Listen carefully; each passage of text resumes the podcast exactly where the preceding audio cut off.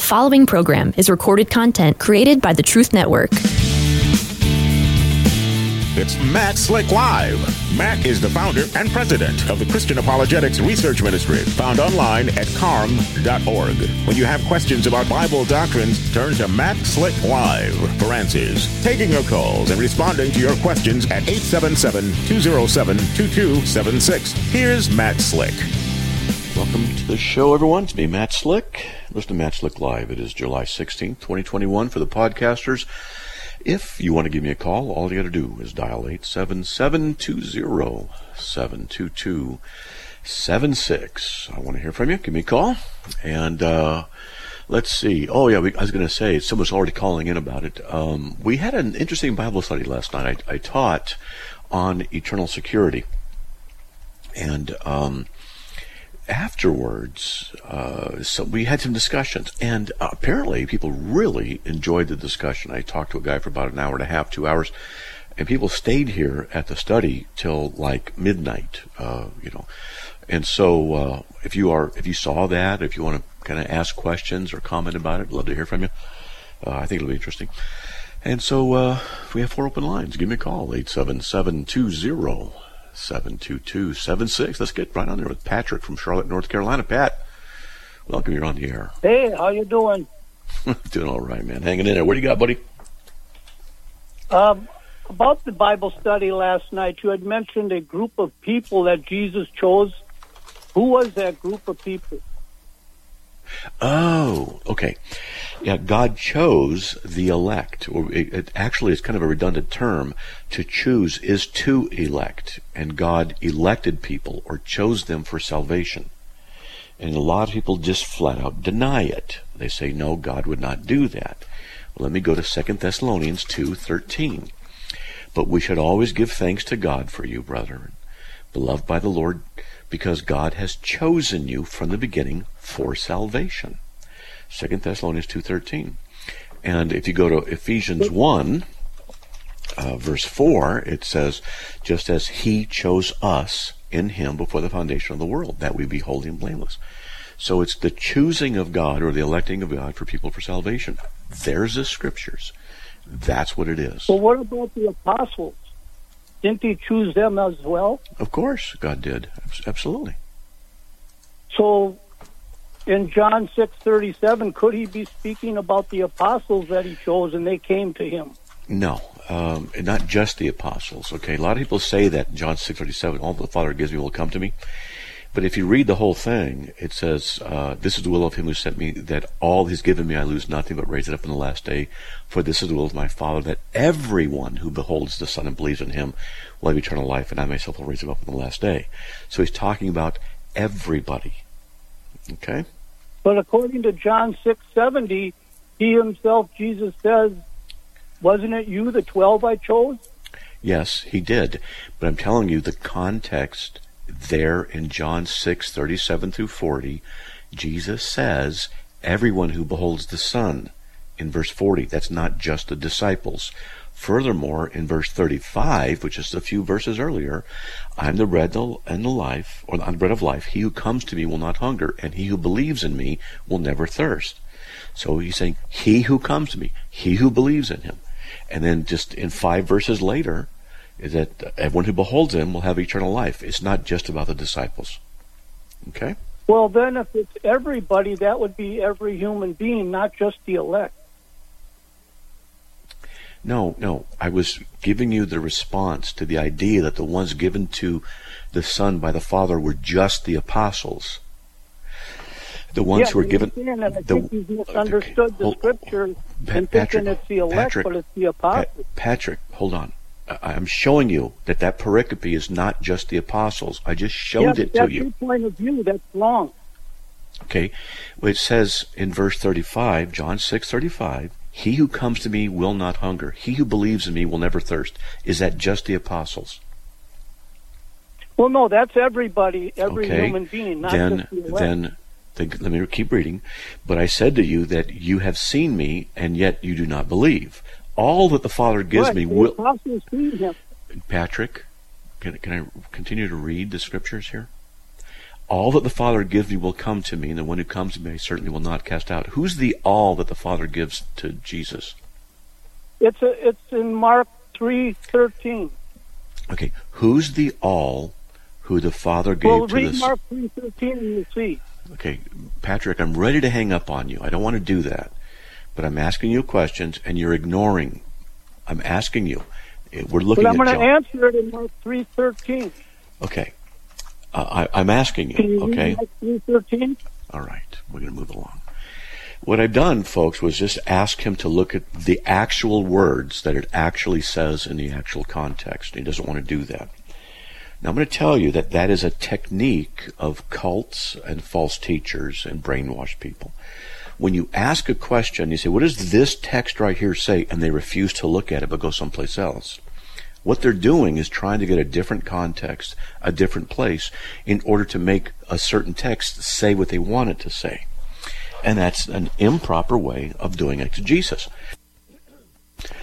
So I was patient with him repeatedly and asked him to look at the text, and he didn't want to do that. He wanted to go someplace else. And when I repeatedly asked him, he continued to ignore that, and then he went on, well, okay, time to move on. So this is a common kind of a thing that people want to say that when Jesus says, All that the Father gives me will come to me, and those who come to me I'll certainly not cast out, it means only the disciples. But that's not what's going on, because he continues. For I have come down from heaven not to do my own will, but the will of him who sent me. This is the will of him who sent me, that all that he's given me, I lose nothing, but raise it up on the last day.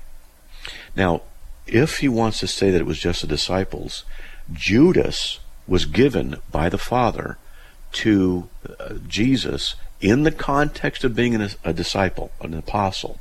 It doesn't mean uh, that Judas was already saved, because in John six thirty three, or excuse me, John six sixty three and sixty four, Jesus talks and he says that he knows who from the beginning didn't believe and who it was who would, who would betray him, and so that's talking about Judas, who was never a believer to begin with.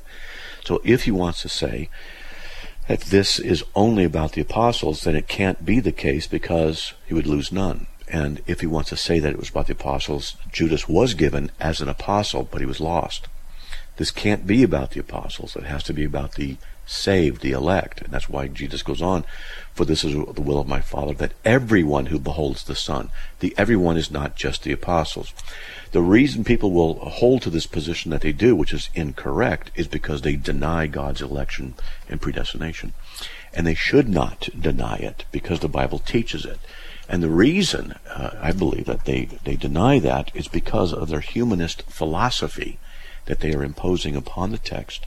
And they don't like the idea that God is sovereign. And they don't like the idea that God elects. They don't like the idea that they themselves are not the arbiters of ultimate salvation truth when they themselves make the decision. And that's what I believe. We have four open lines. If you want to give me a call, 877-207-2276. Let's get to Jason from Winston-Salem, North Carolina. Jason, you're on the air. Hey, Matt. Um, the question I have today is the current state of Israel or country of Israel. Are we confident uh, that these are the actual descendants from the 12 tribes of uh, Israel? Or is it possible that they are what some people tell me are a counterfeit uh, and not necessarily directly from Who 12, 12 tribes? Who would say they're counterfeit? What group says that? Well, the, a couple different groups. Uh, some are consider themselves Christians. Uh, they what groups? they kind of have a. It's a it's almost a hybrid from what I can tell. They they What's they the name take- of the group? uh, Black, there, there's no specific name that I'm aware of. Black Hebrew Israelite? Um, no. I'm sorry. Black Hebrew Israelites. How about them? That, that one of the groups that. Uh, no, it doesn't matter. That that's that would be one. yeah. That okay. that would be one that I've heard. Uh, Yeah, it's a cult. Another would be actually, but I, I don't know if I'm sure there's more. But I do know that There Black are. Israel. Hebrew, Hebrew, right. um, so what what would you say to that? I'd say that the Jews themselves know if they are the descendants of the 12, 12 tribes. You see, the Jews are the ones who would keep their own genealogical records and traditions down through the centuries. They would be the ones who know. And so when a group comes along later and says, no, you're not, what gives them the right to say what Jew who um, was born along Jewish lines has kept their records, their, their knowledge of what tribe they may be from, etc. How do they? Where do they get off saying that the Jews are wrong? Uh, the groups that hold to this kind of a thing are cultic, right? They're just cultic. And, and, and I agree with that. I wanted your okay. opinion on it. Um, yeah. Is uh, since they have, you know, like you said, the bloodline has been pretty pure from, from what I understand from, from the beginning to now. Mm-hmm. Yeah. Is yeah. that basically what you said? Yeah, yeah, they would know. And besides, let's just say that God, that, uh, some of the Jews didn't know what, exactly what lineage they were in, for whatever reason. God certainly would know. And God has prophesied the, the gathering of Israel in his people and the nation, and he's prophesied the 12 tribes and things like this. So either way, it's going to work. What the BHI, Black Hebrew Israelite groups, and other groups do, is they come in and they usurp the authority that belongs elsewhere, and they say that they are the true Jews and that all the other Jews are imposters, and that they are the ones who will have the truth. And some BHI will even go so far as to say that white people are automatically damned because they're white, because they're the devil. So there are extremes within that movement, but not all hold to that. Uh, one of the individuals that I spoke with was saying that you know the the current state of Israel is controlled by the cabal, which I'm sure you're familiar with. Yeah, um, just ask him to show the documentation for that. People will say all kinds of things. You know, you could have someone say the reptilian Anunnaki from, you know, the outer space are controlling the Israelites. Show us a documentation. You know, people say all kinds of stuff. The cabals. How do you know the cabal's doing this? Okay, you don't have to disprove it. They have to prove it. So where is the information? Okay. Well, well, thanks, Matt. I appreciate your time today. Hey, no problem, man. God bless, buddy. All right, that was uh, Jason from North Carolina. Why don't we get on the phones with Herb, or Herb, I should say, Herb. Herb from Charlotte, North Carolina. Herb, welcome. You're on the air. Are you there? I can barely hear you. Okay, I hear you. And uh, Maybe the connection was bad, but okay. Well, All right. What is your definition of a charismatic, and what is your opinion of a charismatic Christian? Well, uh, a charismatic gift comes from the Greek charisma. It's empowered by the Holy Spirit.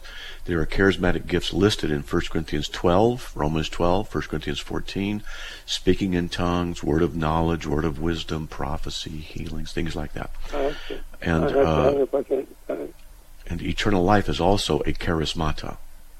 Believe it or not, in Romans six twenty three, the free gift of God's eternal life. Oops, we lost him. And that word there is charismata. Um, no problem there. Anyway, we have three open lines. Give me a call 877 207 2276. We'll be right back, folks.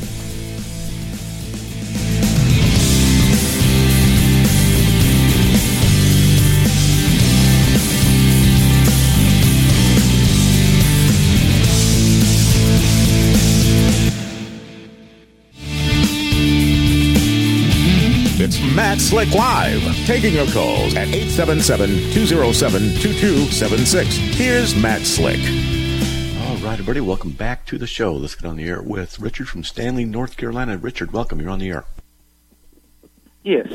Uh, thanks yes. for taking my call. Matt, on um, Daniel chapter 8, mm-hmm. Daniel chapter 8, where it talks about the evening and morning sacrifices, mm-hmm. and there's 2,300 days I believe it is before um, they're restored or something. I remember something about it, and I was wanting to see what you think that is.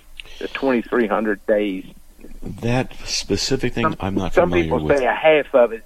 Do what, sir? Yeah, some people, yeah, I'm not familiar with that particular thing, but it, it, what it's dealing with, it's a detailed prophecy of the Babylonian, Medo-Persian, um, Greek, Roman Empire progression, and there's going to be a period of time when the sacrifices, probably, you know, Antiochus, some say, uh, was the one who stopped the sacrifice, claimed to be God, and there's a period of time, 2300 days, which um, I'm not exactly sure what that is but 2300. yeah, some people say that. Mm-hmm. Some people say that because it says evening and morning sacrifice. Mm-hmm. It takes two to make a day, and they say it's eleven hundred and fifty actual days. Might and be. but the Bible says twenty three hundred, and so that's the reason why I was asking about it.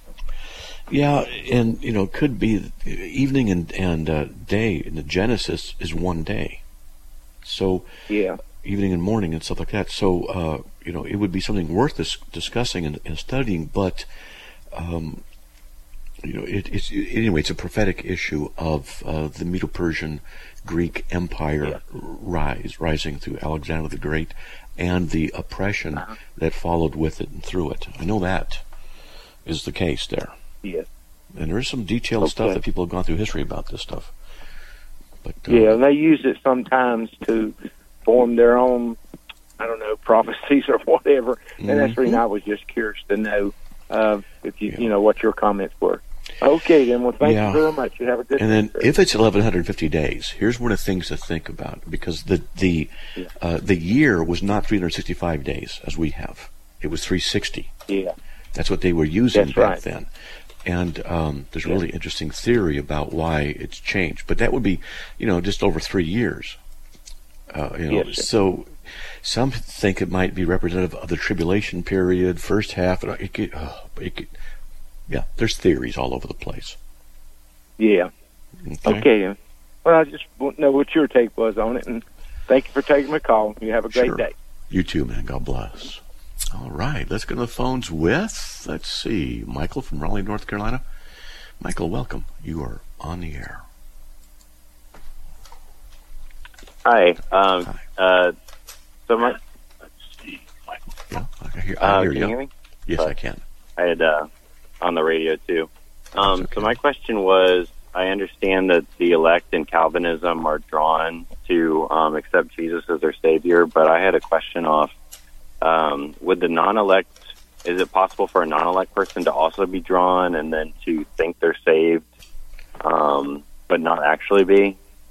That's a good question. Can the unelect be drawn? It would uh, depend on how we were to define draw, because it says here in John six forty four, Jesus says, "No one can come to me uh, unless the Father who sent me draws him," and so that word is uh, elkuo in the Greek, and you know to draw to uh, not necessarily with force, but it can be also to drag.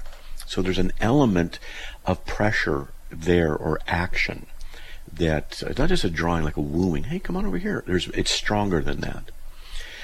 So Jesus says, "No one can come to me unless the Father draws him." So does he draw all people? Well, there's a sense in which he does because in Math in John 12:32, Jesus says, "If he's lifted up from the earth, he will draw all men to himself." and that's John 12, 32. Let me go check it out. It's been a long time since I quoted that one. Make sure I'm getting the verse right. And uh, yeah, and the word right there, draw, is uh, the same word. So then we get into the issue is who's the all? Because we could say the all means every individual. Okay, that's interesting because we could make a case for that, but we could also make the case that the all is a limited group, and I can make that case. It's not trying to read into the text. It's how the word all is used by God in reference to salvation. And he references it in limited senses. It's really kind of interesting. John, Romans 5, 17, 18, and 19 talks about this as it does 2 Corinthians 5, 14 and some other stuff. And so when I, the reason I'm telling you this is because it's a good question and I'm not sure how to answer it because of how we can understand that word draw in one sense, I would say you can't come to Christ unless you're specifically drawn, and the all is only the elect. But in another sense, he can draw everybody, but he doesn't grant everybody come to him. So, and then there's ramifications of both positions. Make sense? Yeah, um, I guess just um, the reason I'm asking is because uh, I haven't really made up my mind on whether or not I uh, think Calvinism is the correct mm-hmm. like uh, interpretation of the Bible. But mm-hmm. my fear, if it was true, was what if somebody um, like was interested in being saved, but it wasn't for them, and it just oh. it kind of like then, is a fearful thought. Yeah. Well, what we say generally in that case is that if you want to be saved, it's because God is working on you, because the unbeliever is a slave of sin, doesn't seek for God, etc. So if he's being, if that's happening, it's because he's being drawn by God. And so it, it makes perfect sense inside the Reformed camp to say, yeah, the reason they're, they're interested in that because God's drawing them. Now, it does get interesting when we talk about can they be drawn and not saved. Because in one sense, God says uh, in First Peter, 3, uh, 2 Peter 3 9, he wants all to be saved. But yet, in Mark 4 10 through 12, Jesus speaks in parables so that not all will be saved. And so there's a tension here. And when I'm talking, when, when people ask questions like this, and your question's a good question, and then I'll say, well, here's a view and here's a view, and each per, each view has ramifications to it. I'm not trying to dismiss or or um, obfuscate. It's just that we don't have time to go into the nuances of different positions and show how they interrelate and what the related issues to the scriptures are as they're presented to them. Because your question is one of those. It's just a great question, and it's not easy to answer very quickly. And, and I've taught on things like this for an hour at a time, and then the conclusion is you can hold to this position or that position, or strength and weaknesses with both. Because the Bible isn't, isn't super clear on it. So he says, John 12:32, I'll draw all men to myself. Does that all mean every individual who ever lived? It can't because we know Judas was given by the Father to the Son as an apostle, but he was an unbeliever from the beginning. And Jesus speaks in parables so people will not be saved. And Romans 9, 22, or 9 through 23 talks about people prepared by God for destruction. So what does it mean to draw all people? How do we relate the all to that? And then we know that uh, it says in Romans 5:18 that the resulted justification of life to all men. Well, justification means you're saved. Well, how do you have all people be saved? You can't, because the Bible obviously says not all are saved. So who's the all in the group that all men are justified? It can only be a limited group. Well, is that a fair thing to say? Yes, it is. And I can show you the verses for that. So you see, it's a toughie. It's a great question, though. It is. All right, man? Okay. Okay. Well, thank you. Yeah, it's right. something to definitely look into. Um, yes, it is. We got a break. I appreciate you giving me verses okay. to look into. Hey, no problem. Hey, folks, we'll be right back after these messages. Thanks a lot, Michael.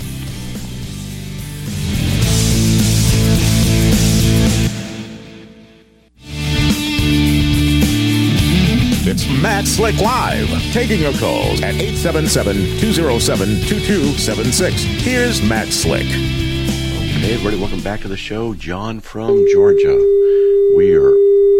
We lost that. He had a question about inheriting the sin of Adam. That is a great question. Hope he calls back and we can talk about it. Let's get to OJ from Miami, whom we just lost. Must you repent to be saved? Hmm, I hope we're not having connection problems. Let's see. Harry from Salt Lake City. Uh, Harry, welcome. You're on the air.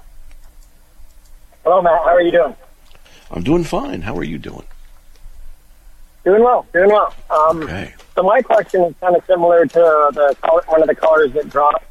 Um, got into this rather heated discussion at church last Sunday about babies. Are they born in sin? Do they carry the sin mm-hmm. of Adam? Mm-hmm. Um, was God wrong in judging during the flood and uh, the land of Canaan for having the babies killed? Or um, well, there's several uh, questions like there. Good verses on that. There's, there's several questions. So let me uh, go to Romans 5:19, and uh, I'm going to actually go to Romans 5:18 and 19. I'm going to go through this and teach right out of the Scripture.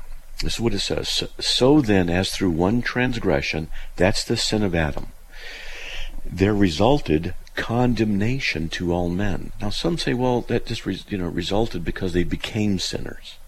Okay, well, that's one view. I don't believe that, but, but okay, they could say that. And it goes on. Even so, through one act of righteousness, there resulted justification of life to all men. Okay, well, that's interesting stuff. I could go into that quite a bit, but I'm not. Verse 19, for as through the one man's disobedience, now that's obviously Adam's sin. It says, for as through the one man's disobedience, the many were made sinners. Now, were made sinners is the aorist passive indicative. Aorist, generally in the Greek, means past tense. There's different kinds, but it, it, means, for the most part, past tense. They were made sinners. And the passive means that it happened to them. They received the action. So through Adam's sin, the many were made sinners. In other words, as Adam sinned, people in him were made sinners by his sin. Now people can say, well, I don't like that. Well, okay, don't like it. Cross it out of your Bible, but that's what it says right there. So there's a doctrine called federal headship, and federal headship is the teaching that the male represents the descendants, not the female. In Adam, all die. That's 1 Corinthians 15:22. So in Adam, all die. In Adam is a term of federal headship. He represented all people, and so all people in him died. That means babies too. So they were made sinners, babies as well as, uh, well, they're all babies, you know, they're born, okay, were made sinners. That's how it is. It didn't become sinners by doing sin, because that's the error of Pelagianism. It's condemned by every council in history, and it is uh, false doctrine. So yes, babies are that.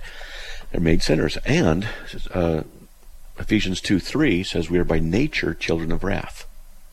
So clearly, we're born sinful, born with fallen natures, and that babies are included. Okay. Okay. Yeah, that that's what I thought. That's what I've always believed.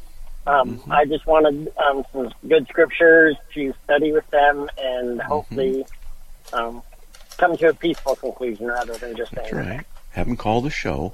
But I want to tell you a little bit of something else because they may say, well, we don't like that or don't agree with that. Now I want to show you something. In 1 Corinthians 15:45, it says, "The first man, Adam, became a living soul. The last Adam became a life-giving spirit. The last Adam is Jesus." He's not the second Adam, but the last Adam. The first Adam was Adam. That the last Adam is said to be is Jesus. Now, this is interesting because what it's saying here, as it says, I've already quoted 1 Corinthians 15:22, in Adam all die, in Christ all shall be made alive. That second all can only be a limited group. So if they're to say they reject the idea of Adam representing everybody, and therefore babies are not sinners because he didn't represent them, then they must be consistent and reject the last Adam's representative work also. In other words, that to reject the representative work of Christ. Because if babies, I had a son, my wife and I had a son who died in our arms right after he was born. Now, I will see him in heaven, I believe that. And so he had a birth defect, that's why, folks. And so he he uh, had this death that occurred to him. But you don't die if sin is not upon you. You can't die because there is no sin upon you. Yet he had this effect of sin upon him in a birth defect. And it's a manifestation of sin. And so he, Adam represented all people, but Jesus represented his people. That's why it's called the first and last Adam. So if they're going to reject the idea that the first Adam represented everybody and babies too, then they have to repre- reject the idea that the last Adam, Jesus, represented everybody and babies too as well. Otherwise, we, we have a major problem. Okay?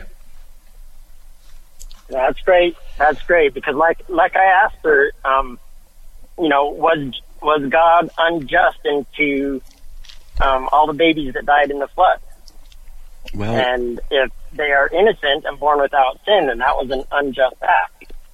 And I fully believe that babies are in heaven. I fully believe that okay. every soul in heaven is there by the grace and mercy of God.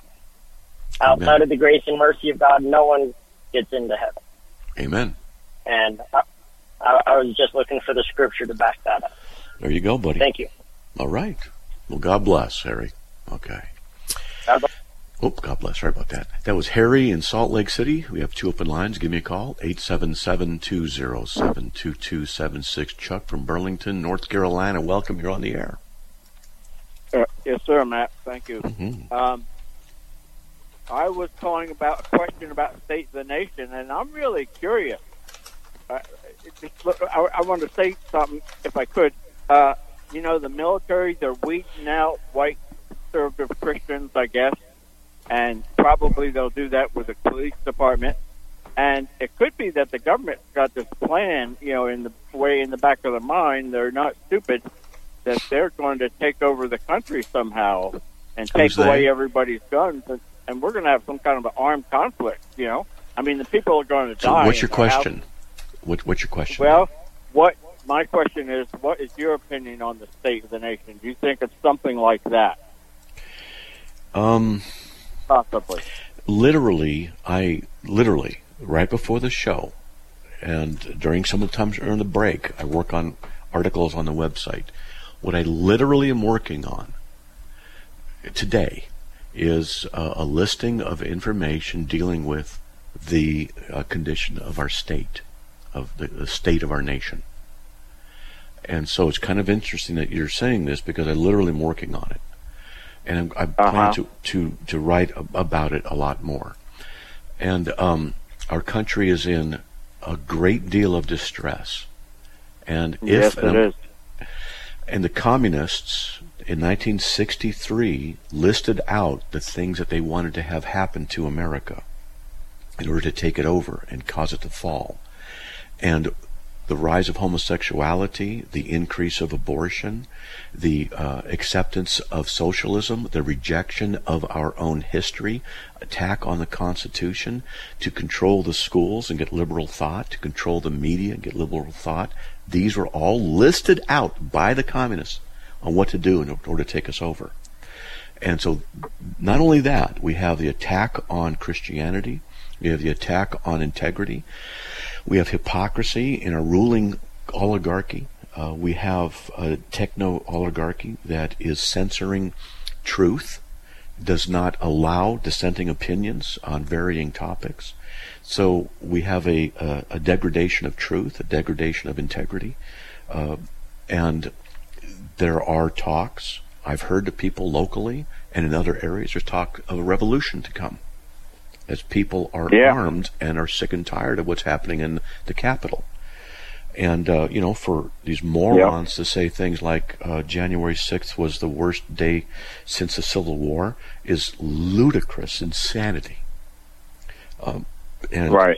we ha- and I'll be writing about this and gathering information. I literally am looking on my screen right now, and um, I'm going to be doing research on what the government says is necessary, uh, or excuse me, what counter, what their steps are taking for counterterrorism, and who are the, the terrorists. Terrorists are conservatives, largely, who Yeah. believe in the Constitution.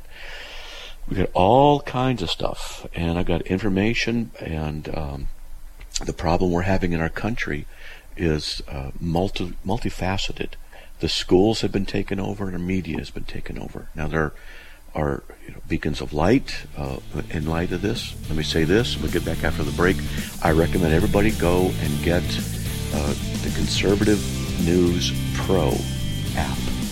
A Conservative News Pro app. I use it on Android and I really recommend it. We'll talk more after the break. Please stay tuned, folks. We'll be right back after these messages.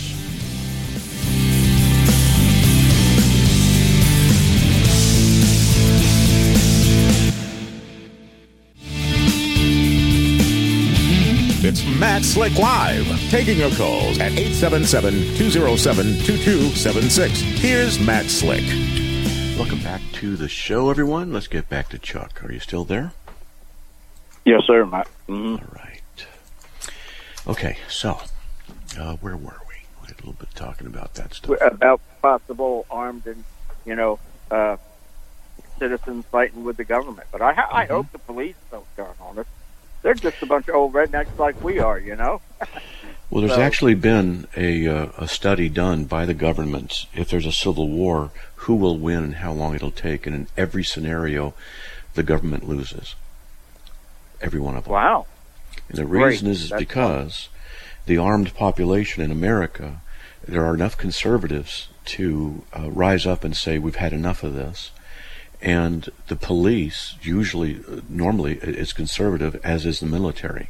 They're not going to fire on Right. their own people. And the and not, I don't I don't I'm not advocating this. I don't want this to happen because it's Yeah, and I'm not going to fire good. on any. You know, Yeah, and I'm not going to fire on any. Software. No. I'm not going to. No, I would only do that in self-defense if I had to in my own home. But I don't Yeah. want an armed Mhm. rebellion and things like this. But I'll tell you, No. I believe, in my opinion, a lot of the people in Washington D.C. are are guilty of treason. So do I. So do I. I don't Mm-hmm. Yep. think they they hate they hate they hate the people that voted for Trump. They hate their guts, Mm-hmm. and they got no use for them. They could care less if they were all dead. It's terrible what the taste of power does to somebody. Mhm. You know, awful. That's right. Yeah. And I recommend that people read the Declaration of Independence. Go look it up and read it. Mm-hmm. And we have to decide how f- far are we going to go and let the uh, and let the ungodliness of an atheistic, socialistic, Marxist regime continue. Uh, I've been studying this now for w- quite a while. I'm going to tell you the Mhm. way the Marxists take over the way they do this in a country, in a minority, they can take over. But what they have to do is set the population against itself. So racism, white supremacy, BLM, all of this is part and parcel to the the practice of setting people against each other so that if there's a an internal physical conflict and rioting and problem where it just expands all over, then the people who have been waiting for this can rise up and take control. This is how it works Yeah. in history, and so the, the another problem is the social, uh, the youth, millennials. The majority of them would vote for socialism. They have no idea uh, of the terror Right. that and the failure that it brings. And uh, I was just chatting with a guy who said communism is better than capitalism. This was just a few days ago. And uh, I said, well, how many people did communism kill in the 1900s? He didn't want to answer the question. It's over 100 million. So the, what needs to happen is the church first needs to repent. And I'm going to be writing about that. And we need to be voting and petitioning and calling and emailing and rising up. We need to raise up kids and adults to fight back by becoming professors, by getting in the news media, by becoming teachers. And you'll find that the teaching, the teachers are, in my opinion, the majority of them, well, I can't say the majority, I haven't studied the statistics on that, but thousands and thousands in teaching unions want to uh, promote crit- critical race theory, which is anti-white, which is racist, which is causes division. They want it taught. What is wrong with people? Yeah, they want us to hate each other. They hate They us to hate each America. other. They hate America. They've been brainwashed. And if, if America's so bad and socialism is so good, why are people fleeing socialist countries and coming here? So, Right. you know. Yeah. Uh, one other thing, Matt. You know what I was talking about when I would buy a gun. If my hopefully if my wife didn't leave me if I did, but I would buy a gun. I picture this: some guy standing out in the road with a Molotov cocktail ready to throw it through the window of my house. Now I'll protect my house that way. Yes. You know, like I said, we said we're not going to shoot any. I'm not going to shoot any police officer, military, or you know, we're not going to do that. We're not going to, you know, murder our own. Right. we don't want to do you know, that. I no, mean, no, no, no. Just protect. Right. Just protect. That's right. Yep. Self protection Oh, is right. It's another article I've got to finish up I've done research, and it's called the the, the uh, principle of the lower mag, uh, lesser magistrates, and uh, it's a biblical position that we are not to follow the state when the state asks us to do that which is contrary to Scripture. We are not to support abortion or homosexuality as Christians. And Right. you know, those are just two examples. We're not to support socialism. Socialism is not biblical. And uh, I remember I remember Matt when in the schools the saying was, you know, a long time ago. I'm 69. If, and you might remember it too. The government governs best governs least. Uh huh. And and that the founders believed knew that man was sinful, and that's what they taught in the school. You know. That's right. That's what they said. That's right, Yep. because Goodness it is sinful. gracious, how far we've fallen. That's right. Lord, Lord, what- we need more than anything else is a revival, right? Millions We need a revival. I'll be writing about this, and we'll be yeah more stuff. All right, buddy. We got callers waiting, so we're gonna get to them. Okay. Thanks for your ministry, Matt. Take All right. care. God bless. God bless. All right. All right. Let's get to Courtney from Ohio. Hey, Courtney. Welcome. You're on the air. Hey, how are you? I'm fine. How are you? All right. Okay, so here's my question. All right. Um, I know you are very good at you know Greek and Hebrew and have commentaries No. and all that stuff. I, I'm not good at No? Hebrew, and I've only had no. I can barely survive in Hebrew, and I've had Greek four and a half years. I'm quite rusty at it, but but nevertheless, I, I know the Oh, tools right. to be able to get stuff. So okay, Well, you have good tools. Okay. I have great so, tools. um, yes. I've been reading Jeremiah 29, where there were um, prophets that were coming to the people and telling them that they, their their time there in Babylon was going to be short, and they were prophesying, of course, incorrectly to them. So when I look at like I've looked at different um, commentaries and different translations, and I just don't know which one's right because some say that it's they, some say I'm looking specifically at verse 8, 29 8, where it says, you know, the, the dreams that you cause to be dreamed. Is it supposed to be like that? Is it supposed to be you cause? Some say it's supposed to say they. Some say it shouldn't say cause. I'm like, okay, well, which one's right? Well, what it literally says, uh, my what my Bible program is saying is literally says your dreams. So I don't know if that was what you're looking for, and uh, your dreams which you dream. That's what it says. That's what it says is literal. So, what is your type of? Is that a translation or a commentary that you're that's looking uh, at? the that's the NASB, which is attempting to be li- as literal as possible. So if I go look at the interlinear, which is kind of like a cheat sheet, uh, it's uh, which I use. I use interlinears a lot, and um, let's see, where does it say? Your dream, the dreams, and there we go. And uh, wow, okay. So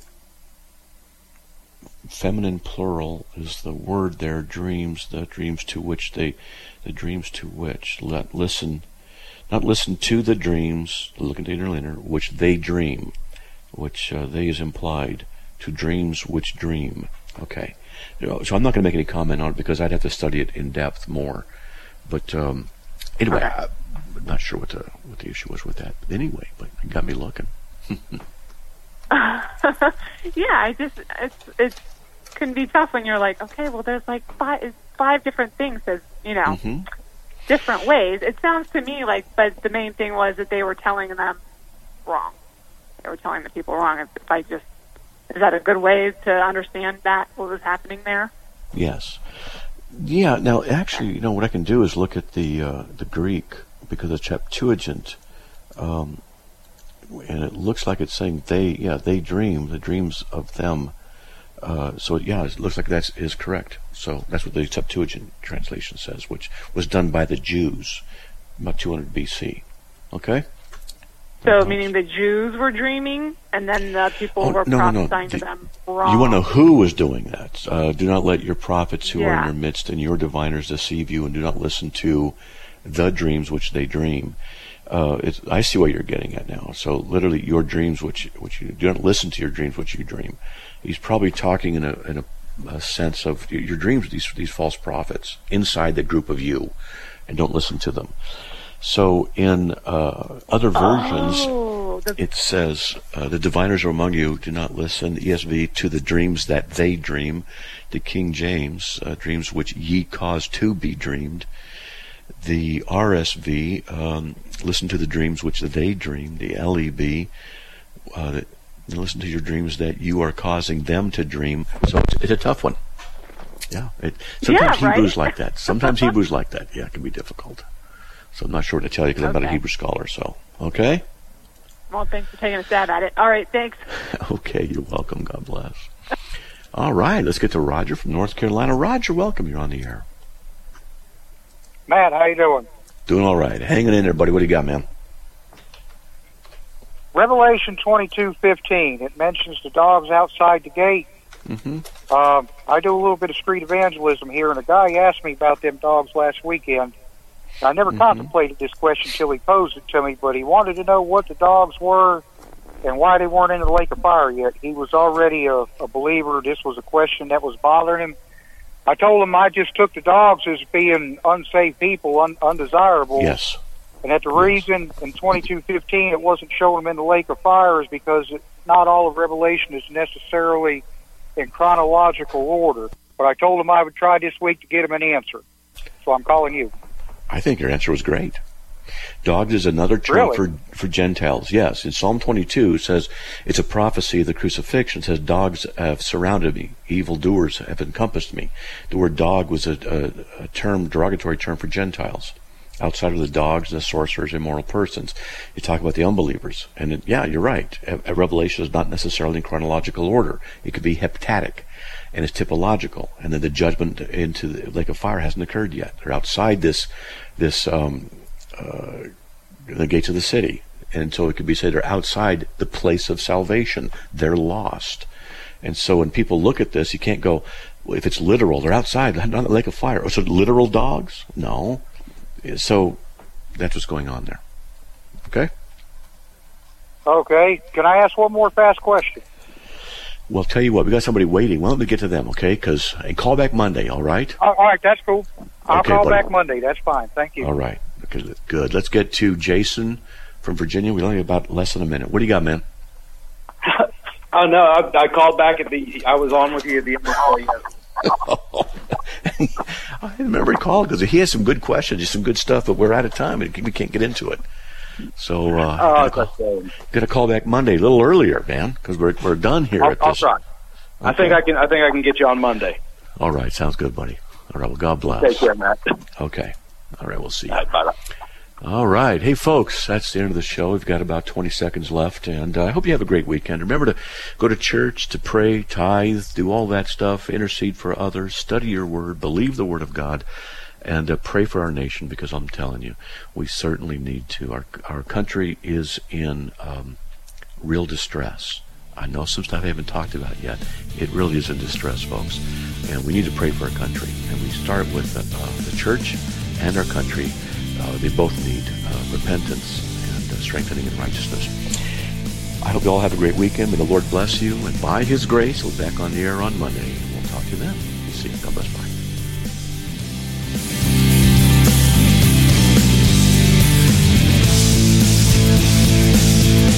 Another program powered by the Truth Network.